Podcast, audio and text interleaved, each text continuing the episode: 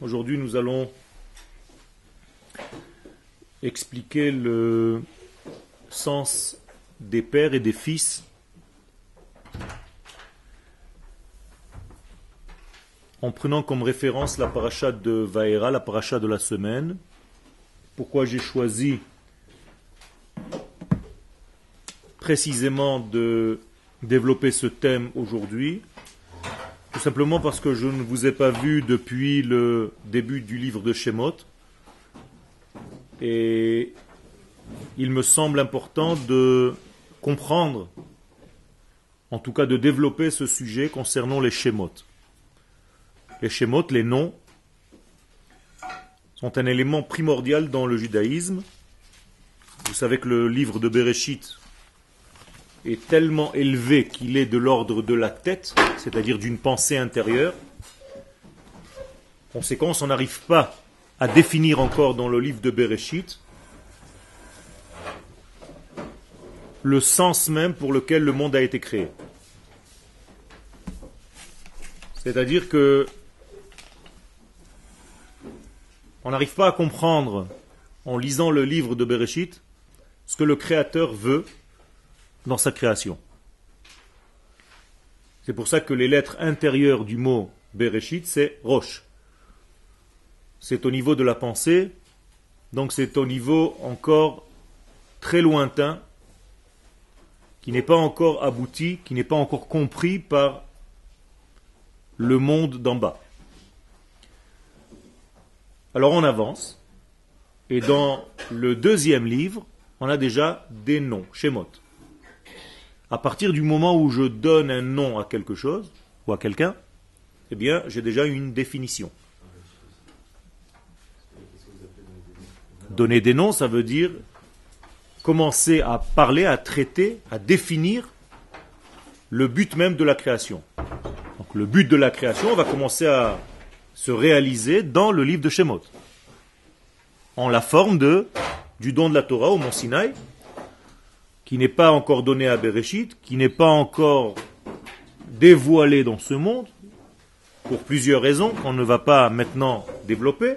L'une d'entre elles, c'est que la nation n'existe pas encore, n'est pas encore apparente, alors que dans le livre de Shemot, on nous définit en tant que nation. Donc il y a encore ici une définition, d'où l'importance des noms. À partir du moment où je définis quelque chose, où je donne le nom à quelqu'un ou à une chose, à un objet, eh bien, je donne en réalité la vie, le potentiel de vie de la chose ou de l'être. La Gemara nous dit que l'un des tests que le premier homme a subi, c'est qu'Akadosh Baruch a fait passer devant lui des formes vivantes et il devait les nommer. Qu'est-ce que ça veut dire les nommer C'est pas inventer un nom quand il a vu une forme qu'il a appelée para, la vache.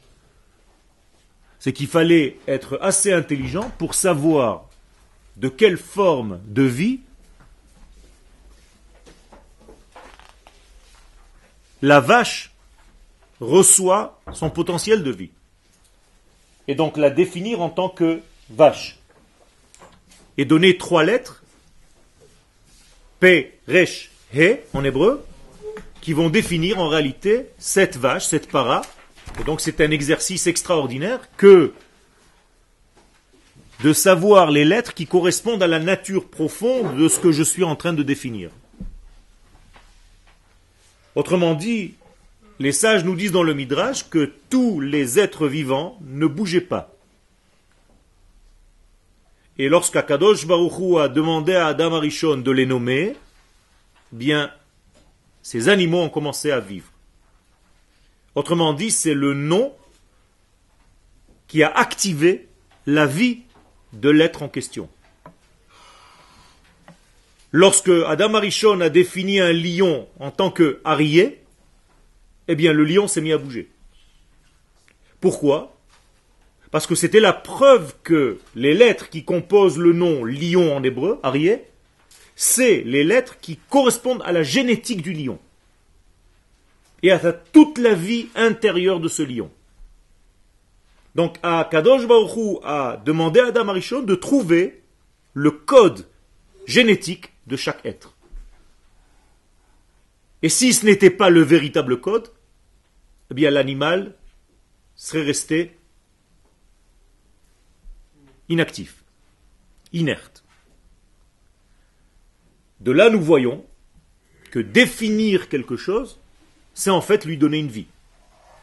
C'est le réaliser.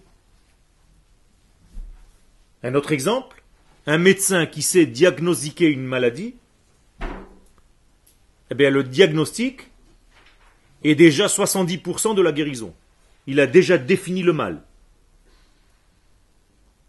En définissant quelque chose, tu peux appréhender la chose, tu peux voir la chose, comprendre la chose, beaucoup plus. Encore un autre exemple, quand vous avez une pensée virtuelle, mais que vous n'arrivez pas à l'exprimer encore dans votre bouche, mais vous avez un problème d'expression, donc d'extériorisation, donc la chose ne se voit pas, elle ne se vit pas. Elle est encore étouffée dans votre pensée parce que vous êtes incapable de la dire. Donc vous avez une maladie. C'est ce qu'on appelle la maladie. La maladie, c'est un manque de possibilité de dire les choses, de définir les choses.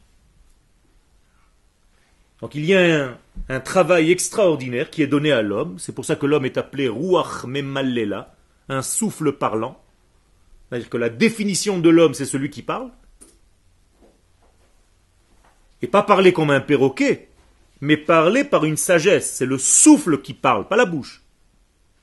C'est-à-dire c'est la sagesse qui passe par l'intermédiaire de cet ustensile, la bouche, pour dire une pensée réelle, cohérente. C'est comme ça qu'on voit l'intelligence d'un homme. L'intelligence d'un homme se voit au moment où il commence à parler. Tant qu'il se tait, on peut se tromper. On peut se dire celui-là, il nous cache quelque chose, ça doit être un génie. Dès qu'il ouvre la bouche, immédiatement réglé. Tu peux savoir où il se trouve. Parce que la bouche, c'est l'expression de son être intérieur. Et c'est pour ça que une nation, quelle qu'elle soit, s'appelle une langue en hébreu. Safa et la shon, c'est pas seulement la langue et une lèvre, c'est une nation. Mikol Haleshonot qui nous a choisi de parmi les nations. C'est-à-dire qu'une nation se révèle par son verbe. Je peux savoir de quoi est faite la France par rapport au langage français, à la langue française. C'est-à-dire que la langue définit l'essence de la chose. Et donc en hébreu, ce qu'on vient révéler, c'est la source de cette langue. Or, l'hébreu s'appelle Lachon HaKodesh, c'est-à-dire la langue du Saint béni soit-il. Donc lorsque je parle en hébreu, je parle en réalité le langage du Créateur lui-même.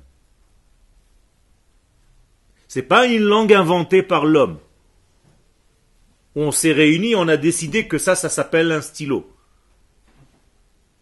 C'est une langue qui a été créée par le divin, donnée à l'homme d'Israël pour qu'il puisse retrouver en réalité la qualité de cette véritable langue. Et c'était ça l'exercice de Adam Arishon. Est-ce que tu es capable de retrouver la vie qui se trouve dans la vache en la définissant avec les lettres qui correspondent à son code génétique? Adam Arishon a réussi. Quand il a appelé la vache para, ces trois lettres en réalité, c'est le code de la vache. Il n'y a rien d'autre dans la vache que ces trois lettres. Il faut bien entendu comprendre le secret de ces trois lettres. Que représente le P, que représente le Resh et que représente le He. Et là, tu as toute la vie de la vache. Aucun chercheur, aucun médecin ne trouvera jamais rien de plus qui est déjà codé, codifié à l'intérieur de ces trois lettres hébraïques. À condition que tu saches les lettres à condition que tu saches les noms. Et quiconque ne connaît pas le nom, ne connaît pas le secret des noms, eh bien en réalité son étude n'est pas réellement une véritable étude. David Amelech le dit dans Teilim, Asageveu kiyada shemi. Qui j'élève Seulement ceux qui connaissent mon nom. Pas connaître au niveau information, mais qui savent se connecter à la force des lettres, des chiffres de ces lettres, des combinaisons de ces lettres, donc des mots, et de tout ce qui est autour des lettres et à l'intérieur des lettres.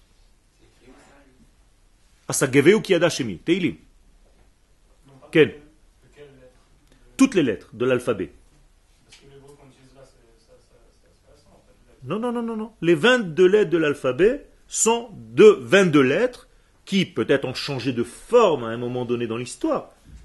Mais il y a 22 lettres plus 5 lettres doubles qui forment en réalité tout le secret de cette langue. Et je ne parle pas seulement du noir des lettres, mais du blanc qui les entoure.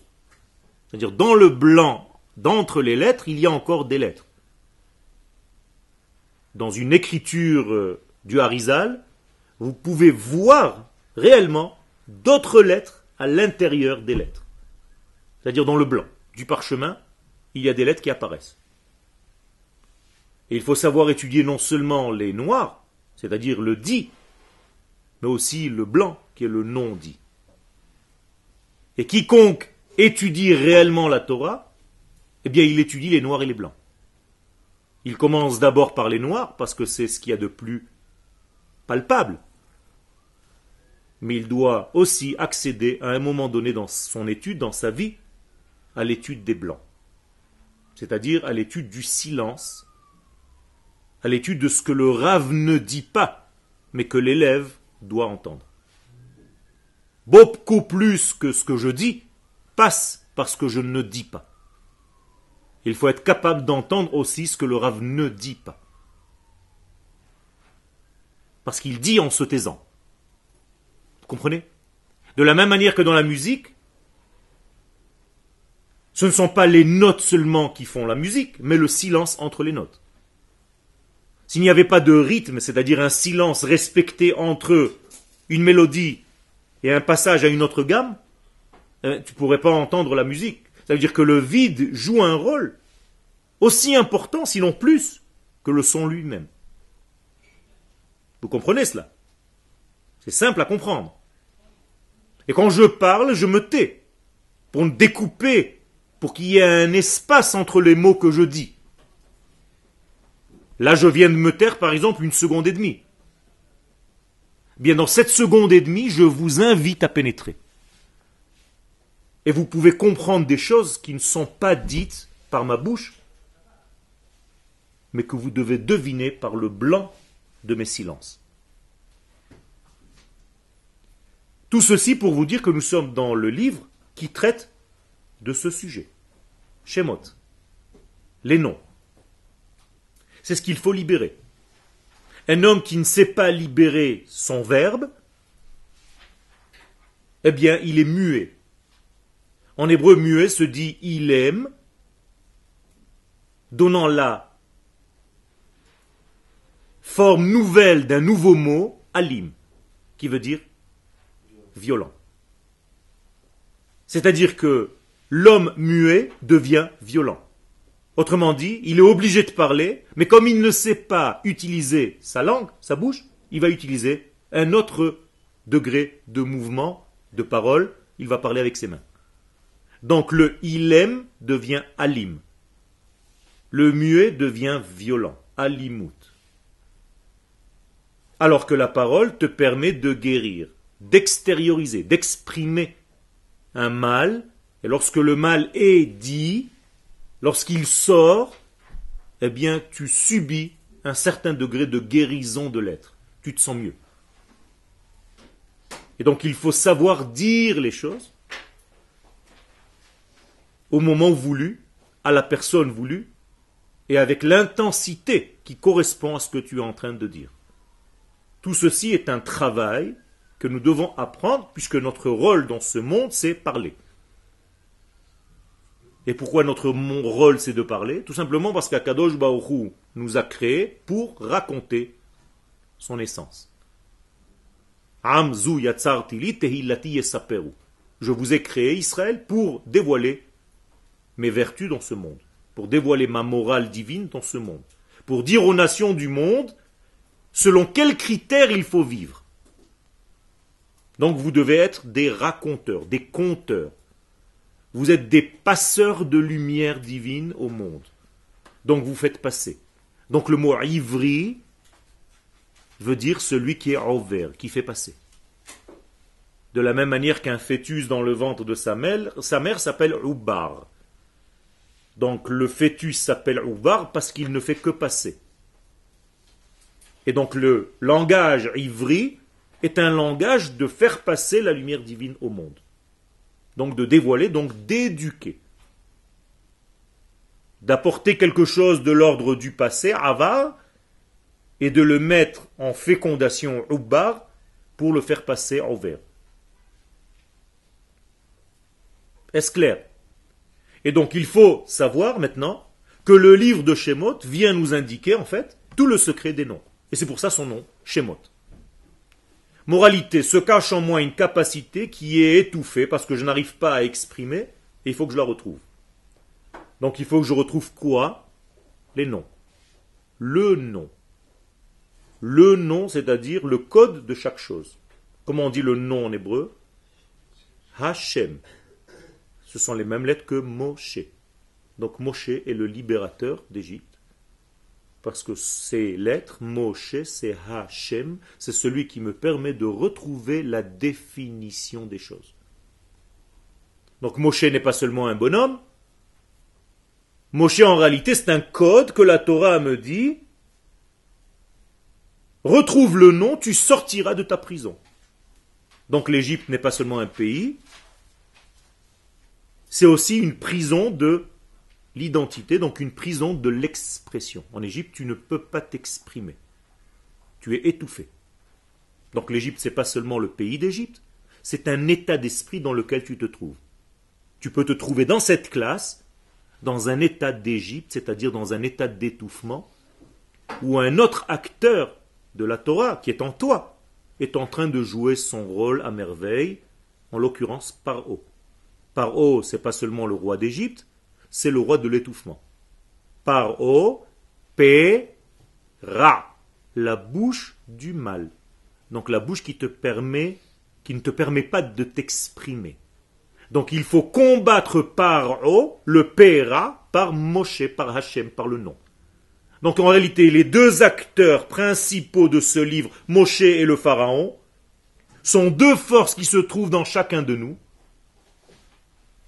et que je dois faire donner la priorité au nom qui est en moi, c'est-à-dire Moshe, pour qu'il puisse exprimer tout le côté Israël qui est en moi que Paro, Pera, ne veut pas laisser sortir. Quel Il a fait. Ça, c'est le premier degré avant l'acte. Combien d'orifices de paroles nous avons dans la bouche non. Nous pouvons dire des lettres en hébreu avec la gorge. Aïn. Ah. J'ai une lettre qui est Samer. Qu'est-ce que je viens d'utiliser? Non. Les dents. Lamed. La langue. Avec le palais. P. Les lèvres. Vous comprenez qu'il y a en réalité cinq sources. Donc les cinq sources de ma bouche par lesquelles sortent les différentes lettres existantes dans ce monde vont se retrouver, ces cinq degrés, un petit peu plus bas dans mon être, c'est-à-dire dans mes mains. C'est pour toi que je suis en train de parler. La main, c'est quoi? L'action. Donc l'action doit être en réalité la suite des cinq degrés qui se trouve dans la bouche. Combien de doigts nous avons dans la main? Cinq. C'est-à-dire que la main, c'est la suite de la langue. Or, les sages nous le disent. Hachaim beyad halashon. Écoutez bien l'expression de nos sages. La vie et la mort sont entre les mains de la langue, comme si la langue avait des mains. Pourquoi? Mais justement parce que le langage lui-même est composé de cinq degrés, qui vont se retrouver un petit peu plus bas dans les cinq doigts de ma main qui peuvent me permettre une action. Quelle? La langue, les dents, le, le palais et le chech, c'est-à-dire en bas, ken et les lèvres. Donc ça fait 5 degrés. Donc vous avez 5 doigts, c'est la même chose. C'est-à-dire que ce qui se trouve dans votre bouche se retrouve un petit peu plus bas dans votre monde matériel. Hein? Non, il n'y a pas de lettres qui sortent du nez. Non. Non, parce que tu, utilises les, les 5 degrés de la bouche elle-même. Le nez n'est qu'un accompagnateur entre l'oreille et la bouche. Ces 5 degrés avant la bouche se trouvent où? Dans ma neshama. Qu'on a parlé au niveau du cerveau. Combien de degrés il y a dans la neshama? 5. Nefesh, ruach, neshama, chaya et yechida. Ça veut dire les 5 degrés de mon âme se trouvent dans les 5 degrés de ma façon de parler qui vont se retrouver un petit peu plus bas dans les 5 doigts de ma main et encore plus bas dans les cinq doigts de mon pied. Ça veut dire qu'en réalité, pour passer d'une pensée à une réalisation de la pensée, il faut combien de degrés? 5 degrés. C'est tout. C'est ça, c'est la base de tout. Quelle est la lettre qui correspond à ces 5 degrés en hébreu? Ça veut dire que quand j'ai un potentiel, quelle est la lettre du potentiel en hébreu? Non, la lettre du potentiel. Le yud. Le yud est un point de l'infini. Immédiatement, qu'est-ce que je dois faire avec cette pensée du Yud? La cristalliser, donc la faire passer à un niveau 5. Voici le nom de Dieu. Vous avez le potentiel, immédiatement vous l'apportez à un niveau de réalisation première aux 5 degrés d'en haut, et par un accompagnement qui est la lettre Vav, qui est le Vavachibour, la lettre du lien, Ani Ve Ata, tu la portes à 5 degrés du monde plus bas. Donc Yutke Vavke, c'est le nom en réalité de la réalisation de chaque chose. Mais parce que le He d'en haut, c'est la première mise en volume, mais elle est encore dans un monde virtuel. Il faut apporter cela dans un monde matériel. Exactement. Ça veut dire que ici, il y a une pensée divine qui est encore la sagesse divine, qui est impénétrable, c'est un point. Là, il y a déjà ce qu'on appelle la bina. La bina, c'est déjà la première construction, bonnet, binyan, édifice. Mais il faut que cette bina se trouve dans le monde d'en bas, la malchoute. Et nous, nous sommes ce vave qui fait le lien entre ces deux mondes. C'est pour ça qu'il y a Akov qui correspond à ce vave-là, s'est marié avec Léa et Rachel qui étaient deux sœurs jumelles. Le yud, c'est le potentiel, c'est une goutte de semence. Regardez, elle a la forme de la goutte de semence. Elle vient de l'infini. Or, un point en mathématiques, c'est le début de n'importe quelle forme. Mais je ne peux rien faire encore avec ce point. Il faut que je donne à ce point, à cette graine de semence, un ventre. Comme la graine qui va rentrer dans le ventre de maman. Eh bien, où se trouve cette lettre? La voilà. Elle est dans le ventre de maman. Donc la lettre E, c'est un ventre qui contient la graine. Et tu as mis en volume le potentiel divin. Tu lui donnes une structure en trois dimensions. Une hauteur, une largeur et une profondeur. Vous avez fait des maths? L'axe des x, des y et un point dans l'espace. Eh bien, c'est la lettre E, c'est-à-dire je viens de construire un cube. À partir d'un point, j'ai construit un volume. Vous comprenez? Et donc ce nom-là, puisque nous parlons de nom, c'est le nom de quoi? Écoutez bien, je n'ai pas dit le nom de qui. C'est le nom de quoi? De la De la vie, tout simplement. De l'être. Et donc, comment est-ce qu'on appelle ce nom en hébreu? Shem Havaya. Que veut dire le mot Havaya en hébreu? L'existence. C'est le nom de l'existence. Au singulier, Ani. À l'infinitif, lihiyot. Au futur, ehye. C'est avec ce nom-là qu'on sort d'Égypte. Ehye, Asher, ehye. C'est exactement ce nom-là au futur. Donc, Quand Akadosh Baruch dit à Moshe, va leur dire que c'est ce nom-là qui va vous faire sortir, en réalité de quoi? C'est une existence qui a un futur. Donc vous avez de l'espoir. Il y a un lendemain. Je serai. Donc c'est l'infini. Je serai celui qui sera. C'est-à-dire je suis toujours là. C'est l'être en devenir. est. C'est extraordinaire. Ça veut dire que la promesse de la Géoula, c'est il y a un demain. Ne t'angoisse pas la vie. Ne t'inquiète pas. Il y a encore demain et après-demain. Je serai toujours là. Il y aura toujours un demain au demain. Ça veut dire je suis avec vous et je serai avec vous tout le temps. Ok, il est en train de sonner. Vous avez compris? Donc si je m'adresse au nom, si je m'attarde avec ces noms-là, c'est tout simplement parce qu'il y a ici une importance capitale. Or, regardez le premier verset dans votre texte. Premier verset de la paracha, Vayedaber, qui c'est qui parle Elohim, voilà. C'est ce nom-là qui parle. Vayedaber Elohim El Moshe. Et qu'est-ce qu'il lui dit? Ani? Hachem. Il faudrait savoir.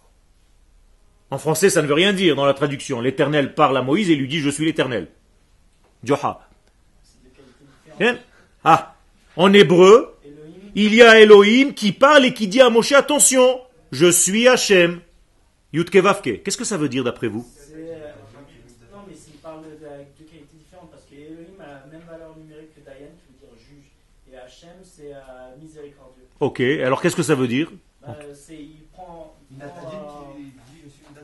Midatadin, la rigueur, la mise en mesure, comme tu dis bien, qui dit à Moshe Rabbeinu, je suis la bonté. Pourquoi il lui dit ça Parce que Moshe est venu en se plaignant. À la fin de la paracha dernière, qu'est-ce qu'il lui dit à Kadosh Baruch Depuis que je suis venu, tu m'as envoyé, soi-disant, pour libérer ce peuple. Qu'est-ce qui se passe Ça ne fait qu'empirer. Donc Akadosh Baruch lui répond, Moshe, tu vois ce nom-là, tu vois la rigueur, tu vois les problèmes, tu vois l'asservissement des enfants d'Israël. Mais sache qu'à l'intérieur de ce nom-là se trouve celui-là, la bonté. Autrement dit, c'est une leçon pour chacun de nous. Même quand tu vois des difficultés dans ta vie, sache qu'il y a le nom d'Hachem, de l'existence de l'être qui se trouve à l'intérieur. Et c'est ce que nous disons pendant toutes les fêtes. Adonai hu ha Elohim. Rosh Hashanah, Yom Kippourim. Combien de fois vous l'avez crié Adonai hu ha Elohim. Adonai hu ha Elohim. Ah, il a fait. Ça veut dire c'est le Yud Kevavke qui se dévoile dans un monde de détails. Et c'est pour ça que ce nom est au pluriel. C'est le nom des détails. Ça, plus ça, plus ça, plus ça. Il y a de quoi devenir paumé. Akadosh Baruch te dit non, c'est l'unité qui se trouve à l'intérieur de cette pluralité. Elohim, c'est la mise en limite des choses. Puisque elle en hébreu veut dire une direction, elle. Et en plus de ça, elle est veut dire cela au pluriel. C'est-à-dire j'ai une définition des choses, et pour ça que toute la création du monde, Bereshit bara, Elohim et Hashamayim et Il n'y a jamais marqué ce nom. Vayomer Elohim yehi C'est Elohim qui donne les limites aux choses. Mais quand tu donnes une limite, il y a un risque, c'est que tu vives dans la limite. Alors comment je vais m'en sortir? Bien non. Sache que dans cette limite apparente, il y a l'infini de bonté. Et donc si tu ne sais pas associer ces deux noms, tu ne pourras jamais passer, avancer, traverser quelle est la valeur numérique de ce nom 86. Quelle est la valeur numérique de ce nom 26. 26 plus 86, ça fait combien 112. 112, c'est trois lettres en hébreu. Le kouf, le yud et le bet. C'est ce qu'on appelle le yabok. Vous avez entendu parler du yabok Le ma'avar yabok, c'est là où Yaakov est passé pendant la nuit pour entrer en Eretz Israël et c'est là où il a eu le combat avec l'ange de Esav. Et les Chachamim nous disent, la Torah nous dit qu'il est passé par le Ma'avar Yabok. Donc qu'est-ce qu'il tentait de faire? Yabok, c'est combien? Sans voix, sans vav. D'accord? Donc en réalité, c'est les lettres de Yaakov d'ailleurs, sans le Aïn. Donc Yaakov a fait passer de lui-même trois lettres. Autrement dit, il a compris que pour entrer en Eretz Israël, il ne faut pas se fier aux apparences. Il faut savoir qu'il y a le nom d'Hachem à l'intérieur de cette terre. Et celui qui ne se fie qu'aux apparences en terre d'Israël ne pourra pas tenir. Donc le nom de la terre d'Israël, c'est le Shem Havaya dans le Shem Elohim. Et les deux ensemble, c'est le Ma'avar Yavbok qui te permet de traverser encore ce fleuve pour atteindre la réalité des choses. Et si tu ne sais pas le faire, ben, tu as un problème. Ou tu restes dans le ciel, sans terre, ou bien tu restes dans le terre, sans ciel. Il y a un problème. Il faut que les deux soient là. Donc celui qui vit en Eretz Israël a ces deux noms réunis. Et c'est pour ça que la Gemara nous dit que quiconque n'habite pas en terre d'Israël n'a pas de Eloha, n'a pas de Elohim. Pourquoi? Parce qu'il n'est pas sur la terre. Donc il a un nom virtuel et il ne sait pas quoi en faire. Parce que la terre, c'est la mise en limite. Le ciel, c'est l'infini. Donc ça, c'est l'infini, ça, c'est le fini. Ça, c'est le ciel, ça, c'est la terre. Ça, c'est l'homme, ça, c'est la femme. Ben, ça veut dire qu'à l'intérieur de ce nom, il y a déjà tout. C'est-à-dire que le nom de Elohim se trouve effectivement dans la dernière lettre He. Tout à fait. Il est obligé de tout contenir parce qu'il est la racine de tout. Donc, celui qui était au départ contient le tout qui va venir après. Est-ce que vous êtes avec moi ou c'est trop compliqué pour vous? Ça va? Ça veut dire quoi? Ça veut dire que nous sommes ici en train de jongler avec des, des noms, des lettres. Donc Moshe, c'est quoi? Hachem. Donc c'est un nom. Comment est-ce qu'on dit un nom en hébreu, à part Shem? Les initiales, comment on dit en hébreu Des initiales? Rachet, Tevot. Donc comment on dit des noms? Tevot. Au singulier, Teva. Donc Moshe, il était où? Dans la Teva. Pas dans la nature, dans la Teva, dans la boîte. Quand tu dis que Moshe était dans la Teva, Moshe Bateva, Moshe dans cette petite boîte, vous savez qui était sur le Nil? Ben, c'est pas une histoire à dormir debout pour des petits enfants, du Gan. C'est que Moshe se trouve où? Codé dans les mots. Dans la Teva. Comme la Teva de Noé. Et cette Teva, elle est posée sur quoi? Sur l'eau. Et l'eau est comparée à quoi? À la Torah. Ça veut dire qu'en réalité, toute la Torah n'est qu'un ensemble de noms. Et si tu ne sais pas ouvrir le nom, comme la fille de Paro, Bithia, eh bien tu ne peux pas découvrir le Shem. Donc qu'est-ce qu'elle a fait Bithia Elle a ouvert la boîte et elle a vu Moshe. Elle a vu le nom. Et c'est là où la Géoula commence à sortir. Autrement dit, qui c'est Bithia, en l'occurrence? C'est la fille de cette première lettre, Bat Ya. De ces deux premières lettres. Donc elle a compris qu'il fallait ouvrir la boîte pour découvrir aussi les deux dernières lettres. Et la Géoula commence. Donc la Géoula, c'est quoi? La Géoula de qui? Des noms. Ça veut dire que ce sont les noms qui étaient en Égypte et non pas seulement des hommes. Vous pouvez me le prouver? Mais c'est le début du livre de Shemot. Ve'ele Shemot Bene, Israël, Habaim, Mitzrayim. Traduisez-moi mot à mot. Voici les noms des enfants d'Israël qui sont en Égypte. Alors qui est en Égypte? Leur nom. Si je voulais dire que c'était des hommes qui étaient en Égypte, comment j'aurais dû dire en hébreu? Ve'ele, Bene Israël. Vous êtes d'accord avec moi? Voici les enfants d'Israël. Pourquoi tu dis voici les noms des enfants d'Israël qui sont en Égypte? Ça veut dire que c'est leur nom qui m'intéresse. C'est eux qui sont en Égypte. Autrement dit, ce sont des noms qui n'ont pas encore trouvé leur identité. Ils ne savent pas qui ils sont. Ce que je suis en train de vous dire, c'est du Zohar. Le Zohar nous dit que ce sont les noms qui étaient en exil, et c'est donc les noms qu'il faut libérer. Et tant que tu n'as pas libéré les noms, eh bien tu ne peux pas sortir d'Égypte. Donc toute la sortie d'Égypte, c'est tout simplement libérer les noms donner une vie à la bouche. Comment en hébreu donner une vie à la bouche? Pe, sach. C'est ça la sortie d'Égypte. Sar, c'est parler. C'est dévoiler. P, dévoile ta bouche. Et si tu l'étouffes, P, ra, par haut.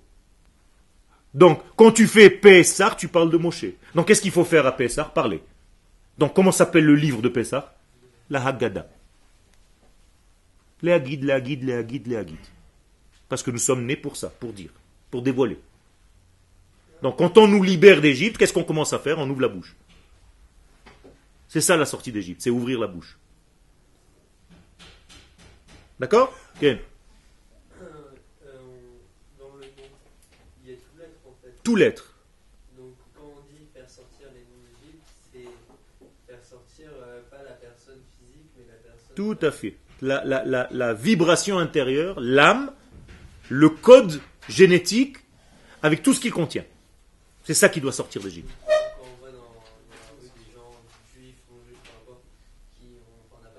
sont eux-mêmes. Exactement. Exactement.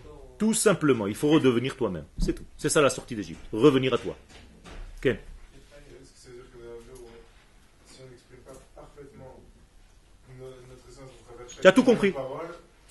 C'est même pas la peine de continuer à parler. T'as tout compris. Si tu ne sais pas être fidèle par ces trois niveaux, par ta pensée, par ta parole et par tes actes, de ce que tu es à l'intérieur, tu es déjà faussé. Satan. Satan, déviation. Tu as déjà dévié. Donc en réalité, il faut que la parole soit complètement liée et respectueuse, j'allais dire fidèle à mon être intérieur. Exactement. Un homme d'Israël doit parler la langue qui correspond à sa neshama. Vous comprenez pourquoi je me casse les dents à parler en français alors que je devrais parler en hébreu. Dans ma langue natale. Dans votre langue naturelle. Maintenant, vous comprenez plus. C'est scientifiquement prouvé. Je dois manger la nourriture qui correspond à ma neshama. Je dois vivre à l'endroit qui correspond à mon être. Et je dois parler le langage qui correspond à ce que je suis. Sinon, il n'y a aucune raison que je sois en bonne santé. Donc la bonne santé, c'est la réunification de toutes les valeurs qui correspondent à mon moi le plus profond. Et la maladie, c'est tout ce qui est à côté. Et plus tu t'éloignes, plus tu es malade. On est d'accord? Quel? Un garçon qui naît, il n'a pas de nom jusqu'au huitième jour. Nahon, il a un nom. Il a un nom jusqu'au huitième jour. Seulement, il faut que les parents le retrouvent. Il est considéré comme quoi pour les jours Il a un nom Il a un nom. Il a un nom en potentiel. Les parents ne vont que cristalliser le nom qui existe déjà. Comment est-ce qu'ils vont faire ça Comme une forme de prophétie. Ils vont aller dormir la nuit, ils vont se réveiller. Chérie, je crois qu'on va l'appeler comme ça. Ah bon, qu'est-ce qui s'est passé Je sais pas, j'ai reçu un message. Mais tout à fait. Tu as juste pris le nom qui existait déjà en potentiel et tu viens de lui plaquer à l'enfant qui vient de naître. C'est pas que tu lui as inventé un nom. Tu lui as donné son nom. Et si tu es réellement un bon canal, tu donnes son vrai nom, qui correspond à sa vraie nature. Mais si tu ne penses qu'à la mode, à tourner des pages pour chercher un super prénom moderne, je ne sais pas quoi, c'est pas ça. C'est physique. Il a fait. Alors l'exil a existé physiquement, réellement, dans l'histoire, mais il vient parler d'un exil beaucoup plus profond. C'est-à-dire il ne faut pas s'arrêter à l'exil d'un peuple sur une terre étrangère. Il faut comprendre ce qui était en exil à l'intérieur de cette Égypte. Donc à partir du moment où je vais vous dire Égypte, c'est pas seulement le pays d'Égypte, c'est un état de conscience. Tu peux être en Égypte maintenant. Or, le mot Égypte, il est composé de combien de lettres? Mitzraïm. Cinq lettres. D'accord Donc, dans le mot Mitzraïm, vous entendez Metzar et trois terces. De qui? Mi. L'identité. Les trois thèses de qui? C'est-à-dire, je ne sais plus qui suis-je. Donc, qui est en prison en Égypte? Le qui. Donc, l'identité. Donc, qui je dois libérer? L'identité. C'est aussi simple que ça. Or, l'identité de l'homme, elle est profonde. Le monde dans lequel nous sommes, il est lié à quel chiffre? Le monde de la nature. 7. D'accord? Le monde du 7, c'est la nature. 7 fois 7, c'est combien? 49. C'est encore la nature.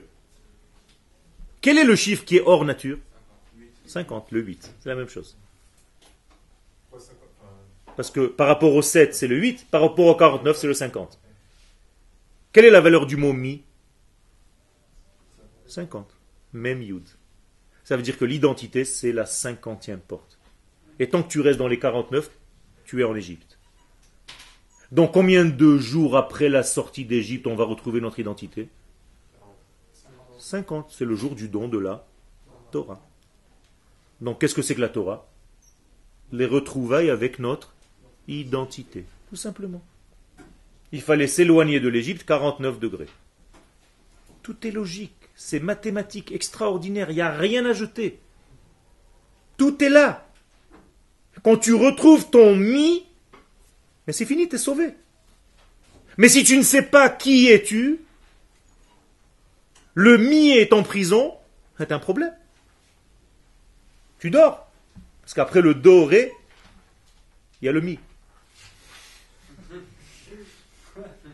Sinon, tu restes dans le dos, dans le dor. On peut ne pas savoir qui est la personne, mais faire aussi la des bonnes actions. Ça ne veut rien dire. Ça ne veut rien dire. Ça ne veut rien. Inactif, mais en même temps, euh, non, non. Quelqu'un qui a retrouvé son identité, il est réellement libre et il va faire des actions naturelles par rapport à lui. Pas comme une mitzvah qu'on lui a ordonnée, mais comme l'être naturel qu'il est devenu. C'est-à-dire que la Torah, je ne dois pas la faire parce qu'elle est écrite sur un livre. Parce qu'un rabbin m'a dit de faire 1, 2, 3, 4, 5. Je dois arriver à la faire parce que j'ai retrouvé ma nature et je la fais parce que c'est ma nature. Ce sont les actes qui correspondent à ma nature. C'est ce que faisaient Abraham, Yitzhak et Yaakov. Sans pour autant qu'ils aient ni Shulchan Aruch, ni Mishnah, ni Gemara, ni Chumash, ni rien du tout. Même pas un Perush Rashi. Alors qu'est-ce qu'ils faisaient? Tout simplement, ils étaient à l'écoute de leur mi, de leur identité. Donc ils vivaient tout.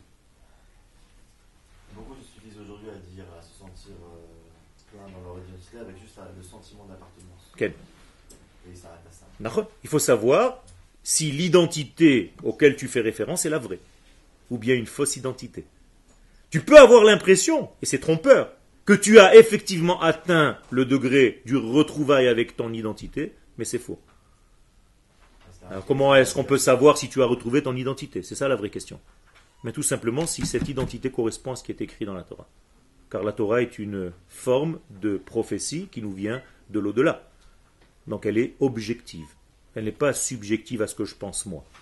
Donc les exemples que tu me dis, tu as raison, sont des gens qui se disent Ouais, moi je vis selon mon identité, je me sens bien dans ma peau. Ouais, mais ça ne correspond pas à l'identité divine, donc c'est faux. Tu peux ne pas sentir, il y a des gens qui sentent mauvais. D'ailleurs, si vous voulez savoir si quelqu'un est un sadique, ils sont bons, dans les deux sens du terme. Une bonne odeur sort de lui, et il sent les choses bien, comme elles sont. Quelle oublié.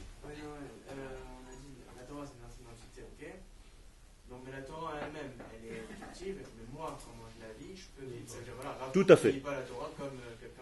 Tout à fait. Ça veut dire que l'objectif est un, et quand il arrive chez nous, il devient partiel.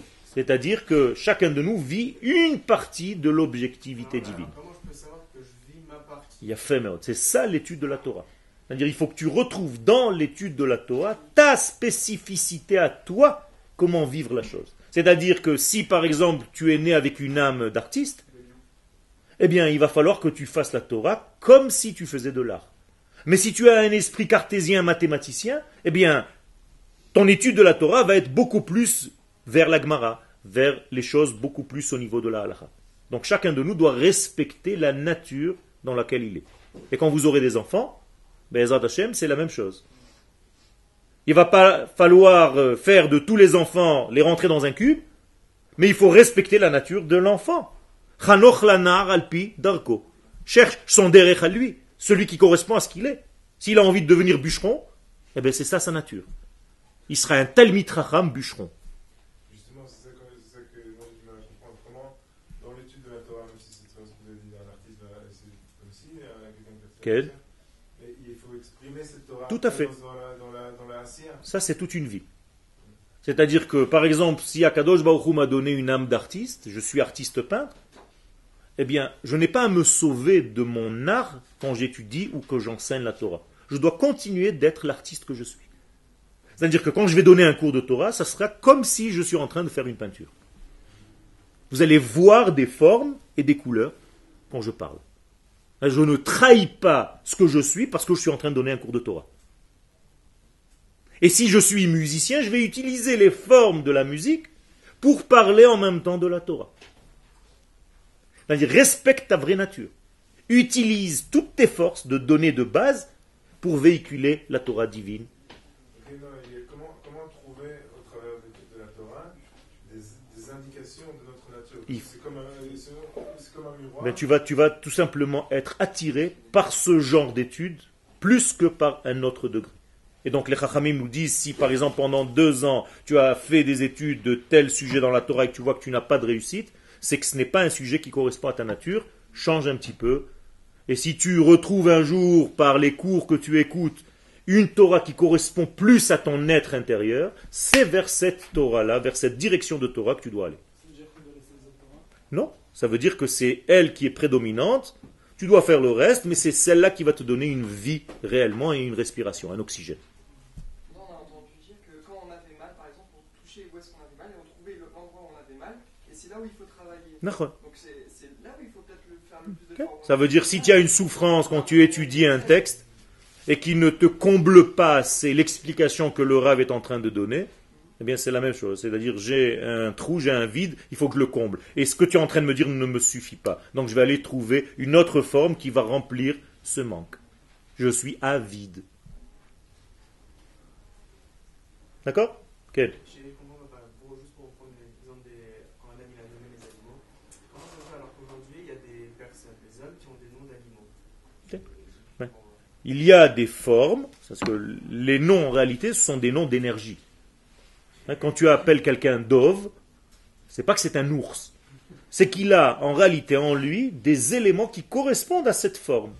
Je sais que dans la prophétie de Ézéchiel, Yecheskel, il y a ce qu'on appelle la Merkava. La Merkava, c'est le char céleste. Le char céleste n'est pas un, chariot avec quatre roues. Le char céleste, en hébreu Merkava, vient du mot Harkava, c'est-à-dire combinaison. Et dans cette Merkava, il y a quatre animaux représentés. Il y a l'homme, il y a le lion, il y a l'aigle et il y a le taureau. Ces quatre formes-là sont quatre formes d'hommes, de type d'hommes. Il y a des gens qui sont comme des béliers, comme des taureaux qui foncent. Il y a des gens qui sont forts comme le lion, mais qui sont très calmes, il ne faut pas les énerver. Il y a des gens qui sont comme l'aigle, c'est-à-dire qui savent monter très très très élevé et qui savent protéger leurs enfants. Mais chacun aussi a ses faiblesses. Et il y a la troisième partie, c'est l'homme lui-même. Donc quand tu appelles quelqu'un, en réalité, ce sont les énergies qui se trouvent à l'intérieur de l'être et pas l'animal lui-même. Est-ce que, est-ce que c'est ce- enfin, on, comprend, on peut comprendre par là que les juifs, pour un juif, déjà il a- Pour un homme d'Israël. Pour un, homme d'Israël qui doit s'identifier éventuellement à un animal pour comprendre des choses de, sa personnalité, ce serait uniquement par rapport à cette fois-là. c'est un archétype de ces trois qui se trouvent en réalité dans une, dans, dans une structure la plus globale. À l'intérieur de ça, tu vas trouver des sous-sujets. D'accord? Mais effectivement, tu as raison. Il y a trois animaux essentiels qui sont le lion, l'aigle et le bélier, le taureau.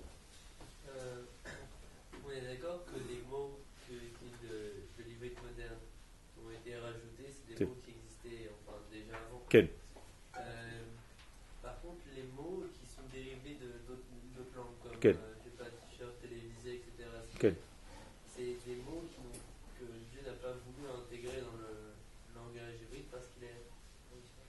Il y a des rajouts que l'homme, pour des degrés de, structure humaine, utilise pour tout simplement véhiculer un message. Donc c'est pas très grave. La preuve, c'est que je suis en train de vous parler en français. Ça veut dire que normalement, je suis en train de faire une faute, d'après ce que tu es en train de dire. On est d'accord depuis une heure, je suis en train de fauter. C'est pire que Télévisia. Tu es d'accord Parce que là, je suis en train de parler en français complètement. Hein, Chaque mot que je viens de dire, sans les petites traductions que j'ai mis au milieu, mais pour une facilité humaine de contact et de lien, Akadosh Baruch permet, il sait que dans ce monde, nous sommes dans certains degrés, nous devons utiliser certains degrés pour faire en sorte d'élever et de revenir à notre structure.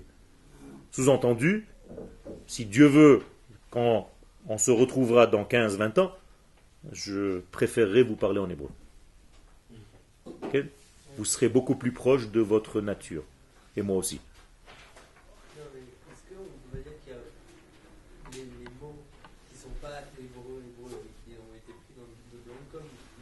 C'est toujours la même chose. Non, mais comme l'hébreu c'est le lachon au Kodesh, alors dans ces mots-là, Nachon, c'est des- nachon. il y a de la Kedusha. À partir du moment où tu dis, par exemple, euh, je sais pas moi, euh, globalisation, globalisation, eh bien, c'est Guimel, Lamed, tu es obligé d'utiliser des lettres hébraïques. Donc il y a toujours un secret à l'intérieur. Donc si une femme s'appelle Fanny, même si c'est en français et qu'en hébreu ça ne veut rien dire, eh bien il y a quand même trois lettres. P, Nun, Yud, qui ont une combinaison forte, qui vont noter quelque chose de son être intérieur, malgré tout. Je voulais juste une introduction. On a fait une ligne, c'est extraordinaire, dans le texte, mais c'est une introduction à la force, à la puissance des termes, des mots. Et les mots M-O-T-S nous soignent des mots M-A-U-X.